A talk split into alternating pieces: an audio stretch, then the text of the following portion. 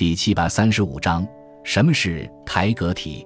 台阁体是明朝永乐至成化间的一个文学流派，其代表人物号称三杨，即杨士奇、杨荣、杨溥三人均为台阁重臣，故其诗文主要为诗歌，也包括散文，被称为台阁体。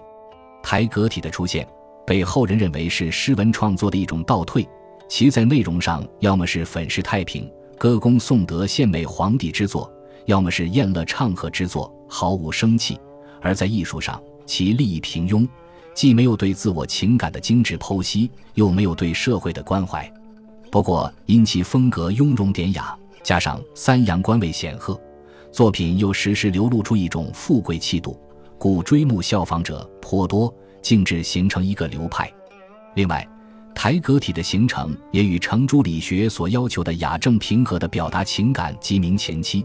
尤其永乐后平静的政治环境下，官员们心态悠然、志得意满的心理有关。台阁体文人多追慕宋人，成就却去宋甚远。